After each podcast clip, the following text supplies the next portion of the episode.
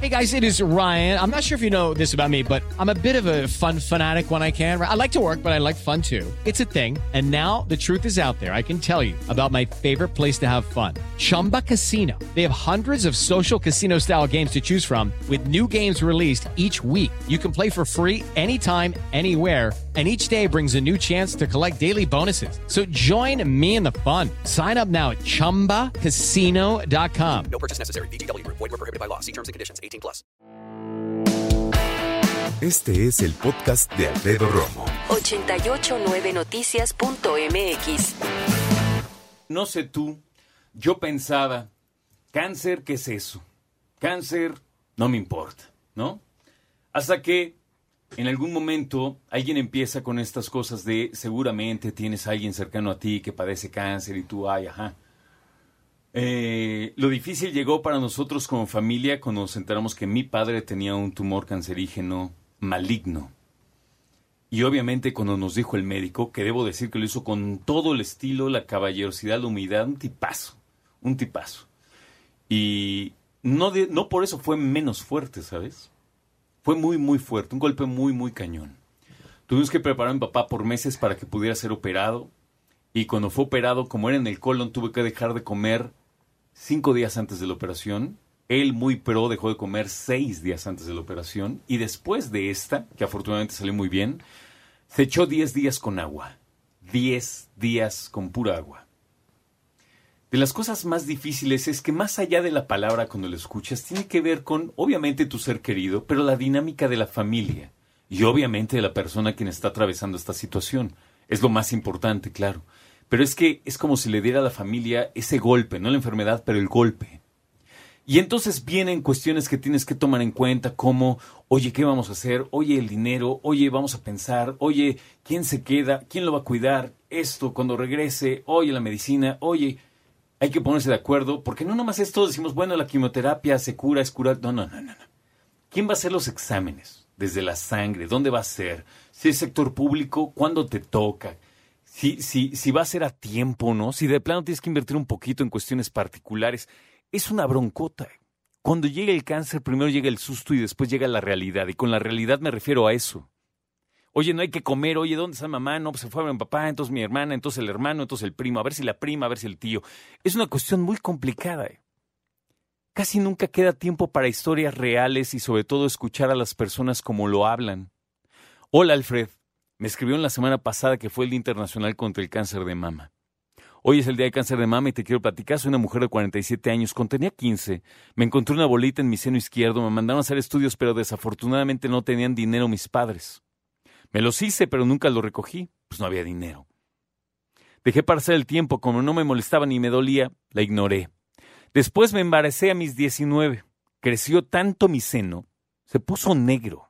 Me pesaba cuando mi ginecólogo me vio. Dijo, podemos interrumpir tu embarazo y operarte para salvar tu seno. Tenía cinco meses de embarazo. Obviamente no quise. Así que a los 15 días de tener a mi hijo, me operaron. O sea, primero tuvo un parto y después operación. A los 15 días, ¿eh? De por sí una mujer cuando tiene un parto, aunque sea natural, está pues, muy cansada. Bueno, después dice, eh, y perdí el seno. Eran tumores benignos. Al año me salió otra bolita en el otro seno. Me sentí muy mal en ese momento. Me hicieron miles de estudios y al final no tenía nada. Ya me estaba imaginando que no viviría para criar a mi hijo. Pero sigo aquí. Me he visto muchas veces y que he visto muchas veces que reconstruyen los senos, pero veía que era por sorteo y la verdad he vivido así. Mis parejas me aceptaron así. Aparte soy una abuela joven, muy feliz. Hoy las mujeres de la familia les platico que tienen que explorarse para que no les pase lo que a mí y cuando tengan cáncer ya no sea demasiado tarde. Platiqué con ella y le pregunté, oye, entre otras cosas, ¿no? ¿Te gustaría que te ponerte un implante? Y me dijo, sí, totalmente sí, porque aquí entre nos, pues siempre tengo que usar blusas con chaleco, obviamente blusas holgadas, ni pensar en blusas, en blusas, blusas, perdón, traslúcidas. El equipo médico puede sentirse muy orgulloso y muy profesional de haber eh, realizado una operación con éxito. Y mis respetos y mi cariño como mexicanos para el sector salud. Pero hay otra parte cuando las personas van a casa, En este caso, las mujeres también puede ser un hombre, también pueden tener cáncer de mama. También hay hom- hombres que tienen cáncer de testículos y se van a casa sin uno de ellos o sin los dos. Estamos hablando de la autoestima y de cómo se va a asimilar una persona de haber después de haber padecido algo que, que atentó contra su vida, que salió victoriosa, pero que no termina feliz. Eso hay que decirlo. Y afortunadamente hay libros como esto, Tu mejor imagen frente al cáncer, lo escribió Claudia García Peña. Y Claudia está con nosotros esta tarde. ¿Cómo estás, Clau? Alfredo, pues muy contenta de estar aquí contigo en el programa, ¿eh? Bienvenida. Muchas gracias. Fíjate que como todos quería empezar con algunas estadísticas, pero la verdad es que las estadísticas las hemos hablado muchas veces y es mejor entrar en cuestiones de historias personales. Eh, Claudia, por cierto, es consultora en imagen personal, certificada en Estados Unidos, se ha desempeñado como conferenciante en temas de desarrollo humano, autoestima y creo que bien vale la pena eh, revisar su libro. En cuanto me llegó Clau, lo hice un lado para apartarlo y que nos platiques de él. ¿Qué podemos encontrar? En este tu mejor imagen frente al cáncer. Mira, Alfredo, así como lo comentas en un inicio, como tú, nosotros también tuvimos una experiencia a nivel familiar y la misma historia, que oías casos lejos, ¿no? Y de repente le hacen el diagnóstico a la esposa de mi hermano, que además la más sana de la familia, la deportista que no toma, no fuma ni nada. Y a la- al momento de ver todos los cambios que ella empezó a tener en su imagen, yo decía, bueno, ¿Habrá algo que les pueda ayudar a las pacientes para que tengan una mejor imagen? Porque todo eso pega muchísimo la autoestima.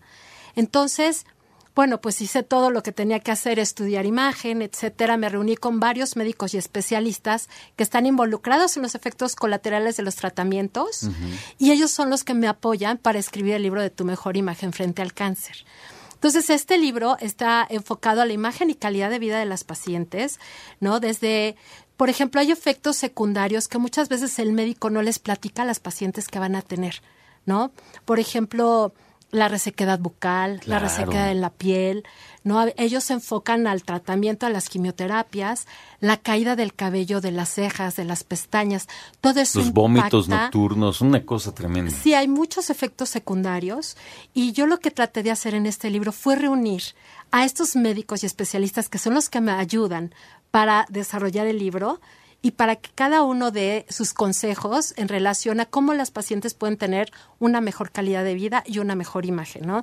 Entonces es desde el cirujano oncólogo, el cirujano plástico, la parte emocional, el apoyo emocional que también es súper importante, ¿no? Y obviamente viene toda la parte de la imagen, desde cómo pueden seleccionar su peluca, hacer el maquillaje de camuflaje, que es un maquillaje muy ligerito, para que ellas recuperen un poco su, su, su identidad, que recuperen su, recuperen su autoimagen.